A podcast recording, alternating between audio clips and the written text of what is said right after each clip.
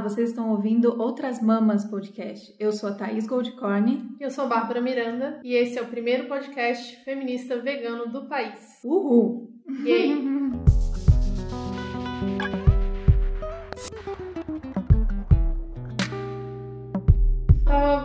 pra Thaís mais cedo, né? Que apareceu pra mim na minha timeline do Facebook um vídeo do Maroon 5 de 2014, eu acho. Que eu já nem ouvia mais a banda, eu sempre fui muito fã da banda e eu fui parando de ouvir porque perdi o gosto mesmo com o estilo musical deles. Mas eles lançaram aquela música chamada Animals. Baby, I'm playing on you tonight. Hunt you down, eat you alive. Just like animals,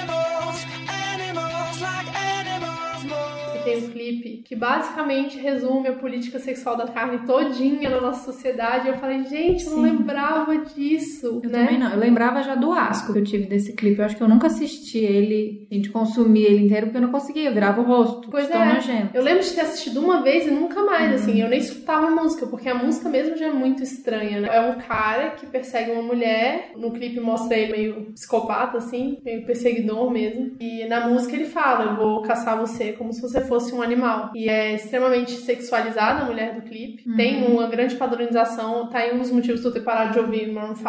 É a padronização das mulheres que aparecem nos clipes, que são todas. E as mulheres que ele namora, casa, É. engravida. São todas modelos da Victoria's Secret. Sim. Nada contra ser modelo da Victoria's Secret. O problema é quando você É. só procura isso na sua vida, porque tem algum motivo, tem algum fundinho aí. E que decepção, né? Né? Quem, quem não era Percy do Adam? Demais. Como eu amei esse homem. Pois Também, é, e aí o clipe mostra muito. Mostra ele como se fosse um açougueiro. E ele atrás da mulher, e ele toca na forma. carne, o olhar, abraça olhar que ele dá é assustador, né? Muito. Medo. E sangue pra tudo que é lado, e a mulher sempre meio seminua. É- Ai, é horrível, gente. Assim, não recomendo assistir, mas se você quiser entender Como o que a gente estudo. tá falando, eu acho uma boa assistir esse clipe, até pra poder contextualizar melhor. E a gente vê como é tão naturalizado que não foi um choque pra ninguém, né? Esse Uhum. clipe. E é muito natural. Na mídia, na publicidade, na música, nos filmes, essas comparações. Ligar o consumo da carne com mulher é comum. Então É. passou. Só que esse ele é bem um roteirinho perfeito do que a gente tá falando nesse sentido. Ficou bem exemplificado ali. né? Pois é, mas hoje não é esse o tema do Não é. episódio. então, é, hoje a gente vai falar de. Capítulo chama, é o capítulo 4, pra quem tá seguindo aí. A palavra se fez carne. E na verdade ela vai falar nesse capítulo um pouco do contexto, não é histórico, né? Cultural. Cultural e político, talvez, e as forças que ele exerce sobre o vegetarianismo. E aí fazendo sempre o paralelo com o feminismo também. Então tem uma frase que eu separei aqui, assim, que é o problema do vegetarianismo é fazer com que seus significados sejam entendidos dentro de um discurso dominante que aprova o consumo da carne. Aí ela resumiu que quando a gente vai falar sobre o vegetarianismo, seja onde for, a gente tem que sempre lembrar que contexto isso está inserido, né? E é num contexto de que a carne é dominante, que tá tudo bem. Então essas são as dificuldades e essas são as maneiras da gente, como um movimento, parar e pensar nessas estratégias, né? Como falar sobre uma coisa que já está colocada ao contrário disso. né? Exatamente. E aí, pra contextualizar ainda mais, eu dei uma pesquisada nos dados. A quantidade de vegetarianos e veganos no mundo, que eu acho legal a gente saber desses dados e usar desses dados como argumentação também. Uhum. De acordo com a SVB, que é a Sociedade Vegetariana Brasileira, e o IBGE, é mais ou menos 8 a 9% da população brasileira ela é vegetariana. E acho que a gente tem que pensar até nesse número, é uma autodeclaração, né? Uhum. Então, nos vegetarianos, você pode ter certeza que tem quem come peixe e frango. Sim, exatamente. Ah, eu sou vegetariana, então esses 8, 9% aí, pode ter certeza É. que come peixe e frango. é uma porcentagem pequena, mas já são 15 milhões no É Brasil. gente, é é gente gente. pra caramba, e 5 milhões de veganos. Sendo que a maior parte, em números, é aqui em São Paulo e percentualmente é Fortaleza, o que eu fiquei bem surpreendida Olha, quando eu legal. descobri isso, que eu falei, gente, Vamos pra lá, vamos lá. é tipo, eu não conheço veganos de Fortaleza. Você conhece algum? De Fortaleza? Não? Assim, que tem algum influenciador? Eu acho que não, né? Como é que tem esse movimento grande lá, assim, de Verdade. Porque é tão uma cultura de praia, de frutos do mar e É, Achei curioso. achei curioso. E é um mercado, comercialmente falando, um mercado que vem crescendo muito, né? No Brasil cresceu 40% nos últimos anos. Em termos de população, nos Estados Unidos é o local que mais cresce, lá já é 2% da população americana já é Caramba. vegana. E tem uma curiosidade muito grande que a gente pode desenvolver melhor, e eu acho que é tentar entender por que, que isso acontece, que é a quantidade de mulheres e homens que estão envolvidos né, nos movimentos. Quando se trata de vegetarianismo, essa divisão não é tão díspare. São 59% dos vegetarianos são mulheres e 41% são homens. Agora, quando se trata de veganismo, é maior. Quase 80% da população vegana do Brasil é mulher. Caramba. Isso é muito louco, assim, você parar pra pensar por quê, né? Que tem muito mais mulher vegana. Uhum. E por que, que a gente conhece tanto ativista homem, tão poucas ativistas mulheres influenciadoras comparadas, que tem um peso grande, né, no, no mundo do ativismo. É, eu acho que em quantidade, aqui no Brasil, o ativismo, acho que a gente tá até que bem Uhum. representado pelas Sim. mulheres. Mas é chocante meio na gringa, assim, como É. os grandes nomes são homens, né? Pelo menos os nomes, assim, de ativismo que a gente conheça e que tá na mídia ou nas redes, enfim, que faz um papel também de influenciador digital. Homens, né? Com certeza. Sendo que esse número, a maioria de veganas são mulheres, é mais uma mais um dado pra gente analisar o bom e velho machismo. Mas o porquê de 80% ser mulher é um pouco de tudo que a gente tá falando aqui, né? Que a gente Uhum. falou nos primeiros e que a Carol vem falando. Tanto de como se deu o consumo da carne, a história do consumo da carne, tanto para todas as outras questões. Tem um momento que ela chega próximo de falar que mulher tem um pouco mais aflorada a questão da sensibilidade, da empatia e tal. Eu fico um pouco confusa com essa explicação, porque eu É. acho que isso é mais social do que Eu não acho biológico, que é assim. Não acho que a gente é, né, mais fofinha. Não, acho que é educada a se preocupar É, mais e Sim, cuidar mais. Isso. Então, até a nossa empatia, que é uma coisa boa, ela foi ensinada, assim, porque é isso. Primeiro os outros, depois a gente. Uhum. Tem o lado lindo, maravilhoso, agradeço por ter isso, mas tem o lado ruim da gente sempre estar meio em segundo plano, assim, pra, pra servir. Então tem um pouco disso que também o buraco é bem mais embaixo, né? Pra gente ver o porquê disso, que talvez esse número tão grande de mulheres veganas comparado com os homens, e também na questão da política sexual da carne, como o homem vai enfrentar essa coisa de parar de comer carne, de ser Uhum. viadinho, muito mais forte do que a gente. É, questão da masculinidade tóxica. É, então, as piadas que eu ouvi, assim que eu virei vegana, foram de vários teores, mas nunca duvidando da minha sexualidade. Exatamente. Por exemplo. E o Gui, o Vitor deve ter ouvido, todos os homens que a gente conhece, todos eles passaram por esse momento e ouviram qualquer coisa nesse sentido. assim. Uhum. Então é muito bizarro pensar que talvez alguém, algum homem que até pense nisso, tenha esse medo da rejeição ou da piadinha do que existe isso, né? Dos É. caras, ele até repensa ou sei lá, acha que nem dá pra pensar sobre porque como que, como que eu vou contar na minha rodinha?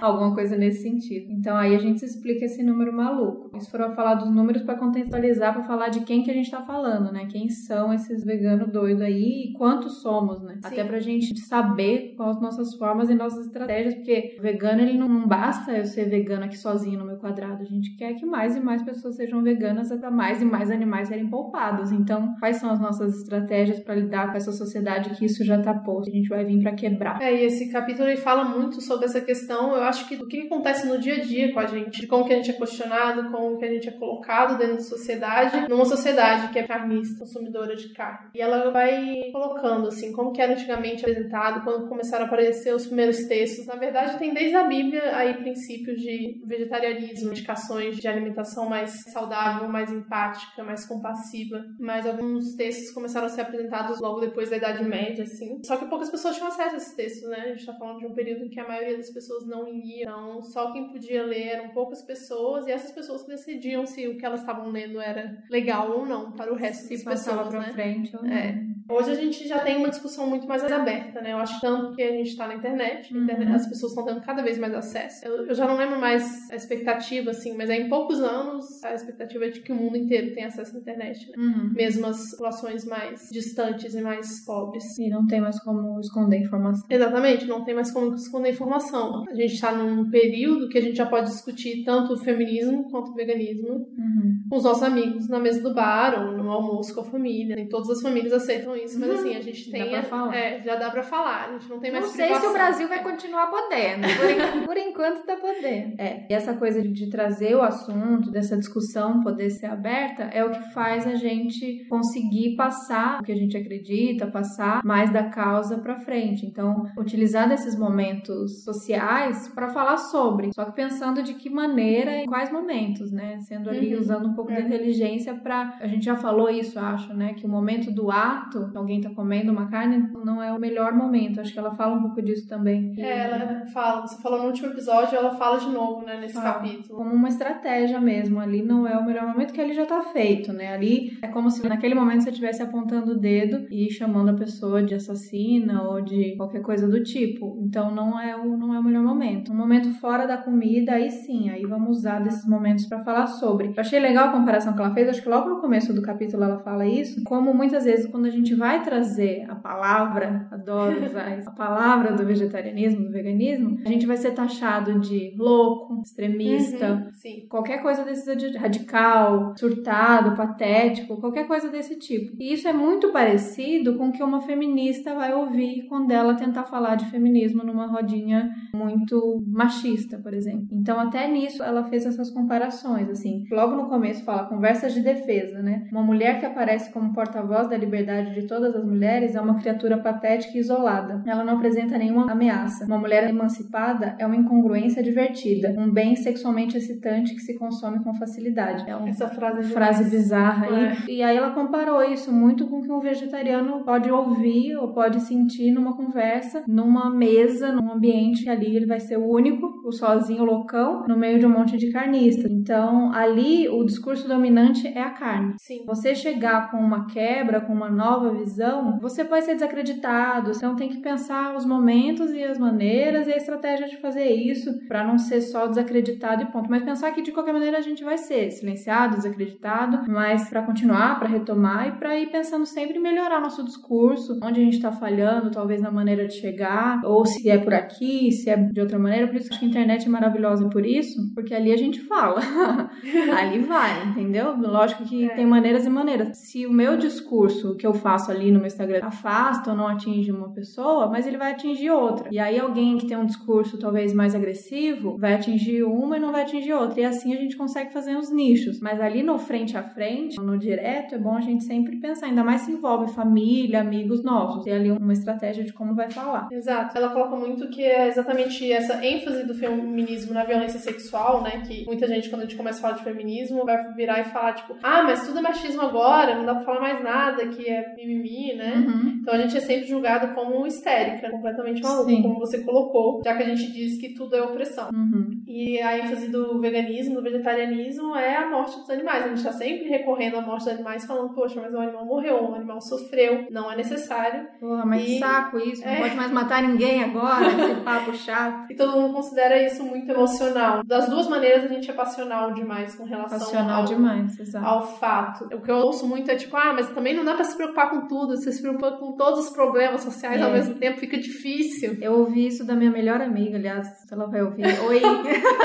Quando eu virei vegana e comecei a falar, e por isso a vegana chata, porque eu falava sempre. E aí ela pegou e falou pra mim: Thaís, não dá pra você querer abraçar todas as causas. Uhum. Ah, Então tá, não, beleza, você ter escolhido o veganismo, mas essa é a sua, a minha é outra. Qual é a sua, então, né? Só pra eu saber, assim. Porque na real, acho que a gente falou isso no último também, pra ser vegano, basta ser. Assim, hoje o veganismo toma conta da minha vida porque eu escolhi ser ativista, eu escolhi falar disso na internet, porque isso me preenche, isso me faz bem. Mas o Gui, por exemplo, o Gui é só vegano. Sim. E ele faz muito pelos animais. Mas a vida dele pode continuar fazendo outras coisas, vivendo outras coisas, trabalhando com outras coisas.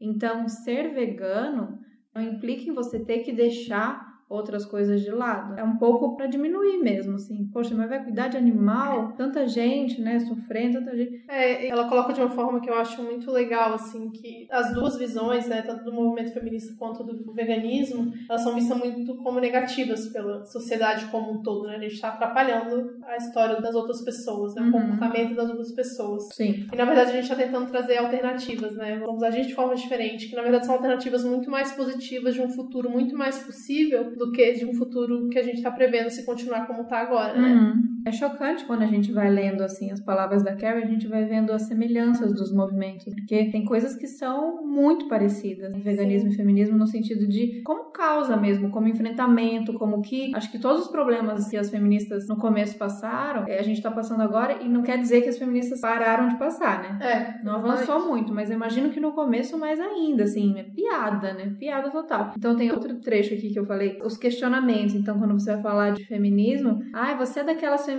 radical, a gente ouve isso, né? Nossa, Thaís não dá nem pra falar nada perto dela, que ela é aquela feminista radical. E aí o vegetariano é a mesma coisa, ai, você é aquele que é amante dos animais, que não pode falar nada, que tem dó de bicho. Que odeia pessoas, sempre tem é. Ah, você gosta mais de bicho? Mesma coisa, mesma coisa nas réplicas, tipo, no caso do feminismo, ah, mas você fica aí defendendo as mulheres, mas os homens também precisam de libertação. É. Ou joga o contrário. Ah, então vai lá se alistar no exército. Morre e aí... muito mais homem por dia do que... Isso. E o vegano também vai ver isso. Ah, mas você sabia que as plantas também sentem dor? E o alface tomate que você tá comendo, eles também não têm sentimentos? É muito parecido, assim. Muito. E aí eu acho legal ela entrar, ela discorre pouco sobre isso, mas ela entra na área cinza, né? Que a gente, no veganismo, a gente discute muito isso. Eu acho que mais o veganismo do que o feminismo. Das hipóteses absurdas que as pessoas colocam pra testar se a gente vai vai alguma hora errar ali no nosso uhum. discurso e falar, não, tipo, você não é vegano então. Tipo, é, a, a questão da ilha, mais, né? Mas o feminismo também, também tem. tem muito. Cara, eu tava lembrando que uma vez eu vi um post de um homem no Facebook dizendo que ele tava cansado das feministas, que era feminista que não se organizava, um monte de feminista querendo falar coisa e nem tinham lido Simone de Beauvoir. Eu falei, o quê? O cara tá querendo dizer que então pra eu ter carteirinha eu preciso ler Simone. Eu preciso ter estudado tal e tal textos, assim. E ele, homem, tá dizendo isso. Então tem muito de querer tirar o crédito do que você está fazendo, quando você começa a querer romper uma coisa, as pessoas vão querer tirar nota e tirar a prova de tudo aquilo para ver se você não tá vacilando em nenhum momento e para pegar você no erro mesmo, né? Pegar Sim. no pular, tá vendo? Essa parte você não pensou. Você ia citar, né, o caso da ilha deserta. É, que é mais deserta. Se tivesse uma ilha deserta só com um pedaço de pau e um gato, sabe? Essas coisas assim, é que a gente nunca não vai acontecer. É, não vai acontecer. o que tá acontecendo agora é isso. E aí, você tá fazendo o quê, né? Na ilha depois a gente pensa, vamos pensar agora, já que você não tá pensando. Tem ilha, que é mais que tem? As absurdas. Tem mais. Os absurdos, tem tipo, se você puder, é o dilema do trem, que na verdade é um dilema famoso na filosofia, que eu não lembro mais Sim, quem foi que colocou. Também não lembro. Uhum. É, de se você, se você pudesse salvar a vida de zilhões de animais, matando um animal pra produzir Ai, um hambúrguer que, que, você vai poder replicar pra, tipo, a vida inteira. Já. É essa? Já. Nunca vi. É, tipo assim, se você difícil. Puder, eu não sei, eu sou de humanas. Por exemplo, pra produzir carne artificial, você tem que matar uma vaca. Tá. Entendeu? Mas aí depois disso, você vai poder replicar, replicar isso pra sempre. Então você não vai precisar matar mais nenhuma vaca. Você mataria essa vaca? Não. Por é, que eu vou matar ela? você não Deixa lá. Mas isso Faz seria trocar isso por nunca mais matar nenhuma vaca? Ah, gente, é isso não existe. Você continua para. todas as vacas. Ah, isso não existe. O que dá pra fazer agora é ser vegano. O resto é besteira. pois é, entra nessa área cinza, né? Eu acho interessante ela entrar nisso. E no feminismo acontece muito exatamente os homens tentando explicar para as mulheres. E tem um nome, viu, gente? Tem um coletivo que chama Casa da Mãe Joana que resolveu traduzir os termos em inglês. Ah, eu acho maravilhoso. Bom. Babi tem pliques com termos em inglês. Eu também Sim. tenho um pouco, mas eu acho, acho chique. Mansplaining. Não, é muito difícil. Que é tipo um homem explicar homem pra explicar. mulher, ou uma coisa explicar. Tipo, elas colocam, tipo, explicar que 2 mais 2 é 4, sabe? Uhum. Esse tipo de coisa assim. Não, e sempre tem um tom bem assim. Olha, deixa Olha, você não é. tá entendendo. Deixa eu te explicar aqui. Eu não acho que é caso de ser machismo, mas. É. Não, não mas que eu elas... seja machista, mas assim. Elas chamam de explicação Acho que explicação é muito bom. É, é bem mais legal que o mansplain. É muito difícil. Uma clássica que eu sempre conto. Tava lá trabalhando e essa todo mundo já passou. E aí, vários casos, assim, diretores, diretor de fotografia, e eles tentando quebrar a cabeça como é que eles iam resolver uma cena. E, infelizmente, no meu trabalho, é super machista lá, um ambiente muito tóxico, e eu parei de até de dar ideias quando não é exatamente a minha função, porque eles não, simplesmente não ouvem, não, não tem essa abertura. Mas naquele momento eu senti que tinha uma abertura, eram os caras mais jovens, mais descolados. Falei, ah, essa galera tá aberta pra ouvir. E aí eu dei uma ideia. Falei, eu posso até pedir, né? Um monte de homem ali, eu já tava. Posso dar uma ideia? Pode, claro. Falei, e se se fizesse A, B, X, então? Aí eles, ah, não, acho que não vai funcionar. Aí surge um ser humano. Não, não, calma aí, calma aí, já sei, já sei. E se a gente fizesse a mesma coisa que eu falei? O que, que aconteceu? Todos os homens faltou aplaudir. Nossa, cara, é isso, cara, é isso, genial. Eu fiquei com o queixo caído. Só que assim, na hora eu não consegui, que é o que a gente deve fazer, tipo assim, ei, essa ideia é minha, tipo, eu falei isso. Na hora eu não consegui, confesso. Eu era muito homem, tipo, eu fiquei tão chocada. Na verdade, eu fiquei. Acho que foi o tempo de eu processar, de eu entender. Ele tá dando a minha ideia realmente. E os caras estão batendo palma pra ideia dele de verdade, assim. Acho que eu fiquei tão chocada que nem consegui reagir. Mas enfim, aposto que todas nós já passamos por isso. É, é normal. Claro. E vocês nem percebem, né, homem, que vocês fazem isso. É bom vocês perceberem. Pois é. E é bom vocês perceberem quando vocês verem o coleguinha de vocês fazendo, pra vocês é, chamarem atenção e dar um toque. Porque assim, você que acha que você tá desconstruidão, você não faz mais isso, mas você fica quieto quando isso acontece, você tá sendo escroto do mesmo jeito. Eu sempre falo, silêncio também é opressão. Claro, total. Silêncio é uma forma de opressão. Total. Uma clássica que eu já ouvi foi discussão sobre diferença salarial, conversando, né? Tava dando reportagem e a pessoa vira pra mim, a pessoa homem, claro, vira pra mim e fala que, na verdade, a diferença salarial só existe porque as mulheres escolhem carreiras que ganham menos. Ah, a gente escolhe Porque carreira. se a gente escolhesse carreiras igual as dos homens, que ganham mais, porque se você Mentira. pegar uma pessoa num cargo de chefia na mesma empresa, o homem e a mulher vão ter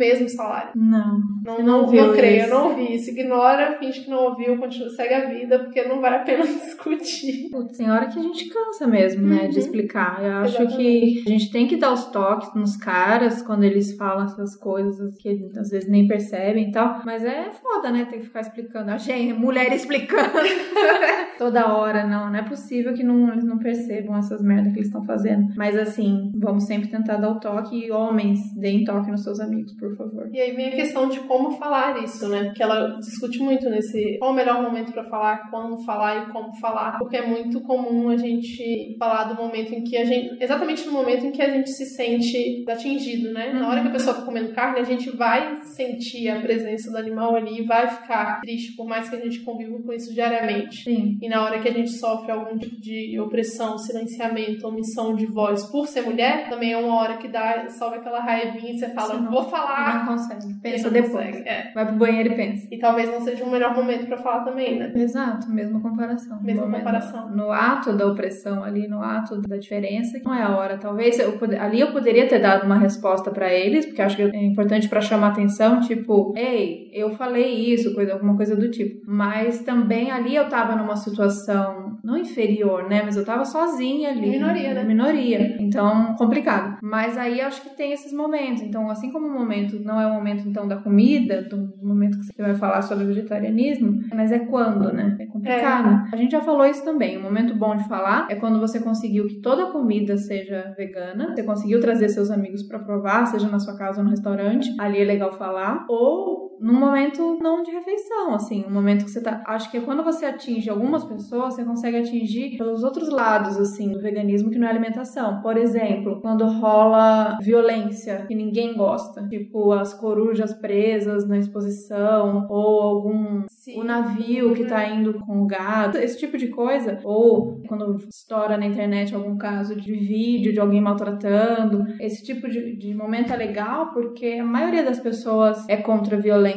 e sente essa compaixão nesse momento. Então acho que esse é um bom momento, assim, de você falar, olha, tá vendo como não é legal. Então, assim, informativo, eu gosto de fazer esses informativos. Comprando comida, mas uma comida que não pareça que tem carne. Por exemplo, comprando jujuba. Uma vez menina estava comprando jujuba e aí eu falei, jujuba é jujuba no Brasil inteiro? Balinha de jujuba? Balinha de goma. É bala de goma também. E aí elas me ofereceram, eu falei assim, ai não, obrigada, é, Sou eu sou vegana. Mas como assim? E aí já foi de propósito, né? Que eu falei do, desse jeito, eu sou vegana. Porque eu poderia falar, não, não como, ou esse, já falar direto, esse tem obrigada. bicho. Mas eu falei, sou vegana, mas o que, que tem a ver, bala, não sei o que. Aí comecei a explicar, não, porque a bala é feita, sabia? Porque às vezes pega a pessoa no nojo também, né? Sim. Porque é muito louco pensar que as pessoas comem carne, comem todos os pedaços da carne, mas em algumas situações elas têm nojo, né? De ter Exato. animal ali. Então, quando descobriu que tem cartilagem, coisa de boi na jujuba, ficaram meio horrorizadas, assim. Assim. E isso acontece em algumas outras situações que você pode falar. E aí você já dá a solução ali na hora. Você sabia que a gometes é feita com amida, o mesmo sabor fica igual. Aí talvez naquele momento a pessoa escolha comprar uma gometes que não tem bicho, Sim. porque para ela vai ser uma troca tranquila e fácil, mas aquilo vai ficar guardado em algum lugar da cabeça dela e nas próximas escolhas ela vai repensar, assim. É, uma coisa que ela coloca no livro é que isso já tá tão naturalizado pra gente, faz tão parte da nossa cultura, né? Tanto o machismo quanto o consumo de carne, que nem sempre as pessoas conseguem entender, porque isso já faz parte deles mesmo, da definição deles como pessoa, né? Que então tudo bem, né? E que então tudo bem. E aí, como é que a gente quebra com essa ideia, né? Com que discurso a gente quebra essa ideia? É exatamente isso que você falou. Você tem que procurar um momento em que seja a outra pessoa esteja num estado de, de certa vulnerabilidade para isso, né? Não no momento em que ela está ali no ato, no momento em que ela está se reafirmando como pessoa que come carne. É, e acho interessante estar com esse discurso pronto e ter um estudo, assim, por mais que eu falar, pra você ser vegano, você não precisa ser ativista. Mas é importante a gente estudar e manter sempre o estudo em dia, porque as pessoas vão te confrontar. E esse é o momento de você usar pra falar e saber o que falar, sabe? Se na primeira que ela falar, ah, mas e a B12 não sei o quê, porque, ah, porque a gente sempre comeu, porque na natureza, porque topo da cadeia alimentar, qualquer uma dessas, você tem que estar, assim, na ponta da língua Sim. rebater, sabe? Aliás, um- a gente pode fazer uma lista rapidinha aqui de respostas fáceis. as perguntas que você tem que saber responder, né? Ah, sim. A B12, a proteína mais óbvia de todas. Proteína primeiro. é. Cálcio. E não é só de nutriente. Hoje na médica rolou conversa. Ela falou: Ah, mas a gente não tem um estudo. Não sei se ela falou se tem um estudo. Ela falou: Não tem uma hipótese de que a gente só chegou onde a gente chegou porque a gente começou a caçar e a gente começou a se alimentar de animais. Aí eu falei: É, mas a gente não chegou muito bem, né? Você acha que a gente deu certo como humanidade? Não demos muito. Então vai ter esse, esse tipo de coisa lá pra trás também. Tipo, ah, mas isso faz parte da natureza, o leão não come o bicho, dadada. Tentar ter essas respostas, esse estudo, assim, meio na ponta da língua, pra explicar numa boa. E não é porque é um debate que você tem que ganhar, não é nada disso. Sim. É porque ali é uma oportunidade. Quando você sente que vem uma pergunta dessa, você sentir que vale a pena, que não é no momento que você tá no churrasco da família e o tiozão tá falando, ah, mas a gente é o topo da cadeia alimentar. Essa você ignora, não precisa. Mas se você sentir que é no momento desse, alguém que viu você comendo alguma coisa e perguntou, por que você tá comendo isso? Você é vegano? Você é vegetariano? Uma pessoa no trabalho que te pergunta, ah, eu percebi que você não come tal coisa. Por quê? Hoje a médica perguntou, não, a carne eu até entendo que é porque é diretamente o corpo do bicho, mas qual é o problema do ovo se for orgânico? Então é bom a gente ter esse estudo pra gente poder falar abertamente e ali a gente desperta uma coisa. Muito provavelmente a minha médica não vai virar vegana amanhã, mas ela já tem alguma coisa que ficou ali que Uma ela não tinha que ela, que ela não tinha ouvido. Ela falou assim: Nossa, eu não tinha ideia que os veganos pensavam assim sobre o ovo. Achei que o ovo de galinha, tipo de quintal, tudo bem. Eu não conseguia entender o problema, qual era o problema do, do ovo. E não é só o ovo, né? Você vai também pra vestimenta, vai pra couro. É, acho que essas questões são ótimas, assim, essas fora da alimentação, essa coisa da Uhum. roupa.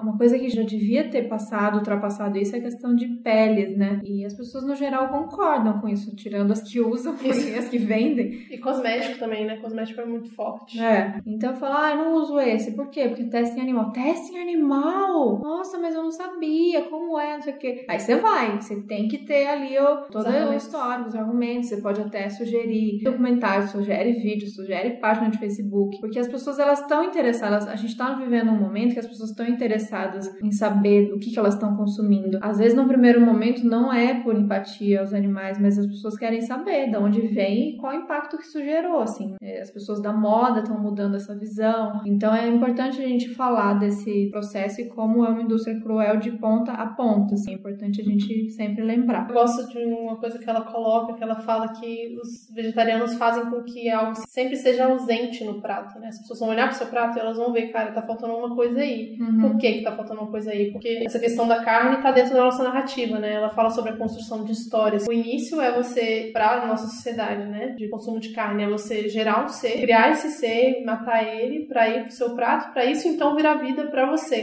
né? A Uhum. gente cria os animais com a ideia de que eles são necessários e de que eles são totalmente utilitários pra gente. né? Uhum. Isso faz parte da nossa narrativa. E quando você vira vegetariano ou vegano, você tira isso da narrativa. E aí falta, né? Fica um... Falta, fica Então, parecendo que tá faltando. A gente tá falta, quebrando falta. a história, né? Uhum. Ali no meio. E a mesma coisa acontece com o feminismo quando a gente coloca que não, as mulheres também têm que fazer parte da história. Então, meio É, que. e são autossuficientes, né? Sim, sabia Exatamente. que uma mulher pode não casar com um homem? Caraca, uma mulher quebrada, né? Uma mulher incompleta. Né? Exatamente. Nossa, mas ficou pra titia. Nossa, mas aquela fulana, tantos anos, não casou ainda. Então, óbvio que hoje, 2018, melhorou muito, mas a gente ainda tem esse pensamento. Imagina 30, 40 anos atrás, né? Uma mulher realmente ela é incompleta, ela é quebrada sem um homem. É, E Você quebra a história, né? Com a questão da carne, você destrói a, a história da refeição, a história da cultura da refeição, e com a questão do feminismo, você destrói a narrativa de que a mulher é dependente do homem que os homens têm mais direito que as mulheres. Assim, os homens precisam ceder alguns privilégios para a mulher poder entrar na história. É E bem é- interessante. E nesse caso, agora pensando nesse comparativo, a gente, como geral, como seres humanos, precisamos abrir mão de algumas coisas Sim. para os animais Pros poderem animais. existir pelos seus próprios propósitos. Assim. A resposta que eu dei para essa coisa do ovo, por que não tudo bem o ovo? E é tão simples para quando entra na nossa cabeça que os animais existem para os seus próprios propósitos. Então, se existe o ovo da galinha, existe o ovo da galinha e eu não tenho nada a ver com isso. Então, a- o pensamento do ser humano de olhar para aquilo e falar, mas tá ali, mas eu não tô machucando ela. É, é a gente achar que aquilo tá ali para servir a gente, que tudo é nosso. E as coisas não são nossas, né? Cada um tá aqui por um propósito. Então, a ideia é deixar, deixa cada um fazer o que quiser e ser livre e ser único, né? E ser uma unidade, que a gente não precisa interferir nisso pra, pra coisa acontecer. A gente tem que cuidar um do outro, né? Mas sem interferir. A gente Sem tem que ter essa interferir. preocupação geral do que que tá acontecendo, né? Eu acho que ao longo da história a gente perdeu muito essa conexão com o outro. E aí eu tô Todo. falando de pessoas, de animais, da natureza, Uhum. Com tudo, na verdade, e consigo mesmo, né? Então acho que voltando com essa percepção de que a gente é uma coisa só, o planeta é um só, e a história da humanidade é uma só, o que, que a gente pode fazer pra mudar essa história, né? Pra mudar essa narrativa que tem tanto sofrimento. O veganismo e o feminismo estão aí pra Tentar mudar um pouquinho. Tentar mudar um pouquinho. É. Acho que a gente tá conseguindo. É difícil? É, difícil. Somos apenas 2% da população brasileira? Somos. Porém, Não, e gente- acho que a gente tá num momento legal, assim. Realmente eu acredito que, pra quem acredita, mas astrologicamente, ou se não for astrologicamente, tem alguma coisa muito louca acontecendo Sim. neste momento, né? As pessoas estão todas mais despertas, assim. Não todas, né? Porque outras vão ficar aí na, mas no geral, no geral. no geral, é. Vamos falar no geral. Você vê a quantidade de pessoas que estão, tipo, indo em busca mesmo de autoconhecimento, Muito. meditação, se conhecer. Isso por quê? Porque é, o jeito que a gente construiu até agora não tá respondendo todas as perguntas, né? Exato. Todas as questões. Pô, então vender esse modelo aqui de emprego, família, dinheiro, coisas, coisas, coisas, e ainda assim eu me sinto vazio, me sinto incompleto. Então não tá rolando essa pegada de buscar resposta. E acho que uma das respostas é essa conexão com o todo, entender isso aqui não tá aqui só pra gente sugar, sugar, sugar e ir embora. Porque a gente passa aqui rapidinho e vai embora. Mas o que, que a gente vai deixar, né? Lixo, morte, ou a gente vai tentar deixar um lugar melhor pra, pra coisa continuar, né? Porque isso aqui vai continuar, já tava aqui há tanto tempo, mas assim, pode ser que a gente destrua e que as próximas gerações não vejam um monte das coisas que a gente viu. Animais, natureza, É. nós mesmos.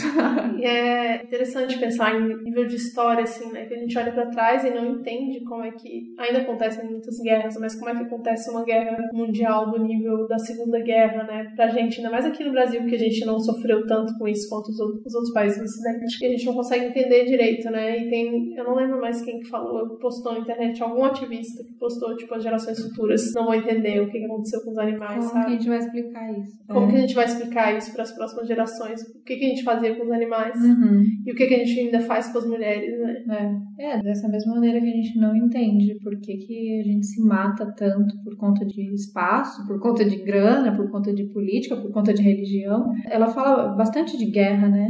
A Sim. Carol no livro. A gente, não sei se. Tem uns momentos, a gente vai confessar aí pro próximo, tem uns momentos bem, bem difíceis, pra não falar chatos. Porque Não, eu eu amo tanto a Carol que eu não vou falar que ela escreveu nada chato. Eu acho que é de contexto tão diferente do nosso e que a gente É, não tá pode ser. tão imerso nessa situação que talvez Pode a gente ser. não entenda tanto ou possa falar muito sobre. É, então ela fala um tanto de guerra e depois ela vai falar um tanto de literatura. É muito contexto que é isso que a Babi falou, não, não é da nossa realidade, assim, começa a ficar é, preguiçento mesmo.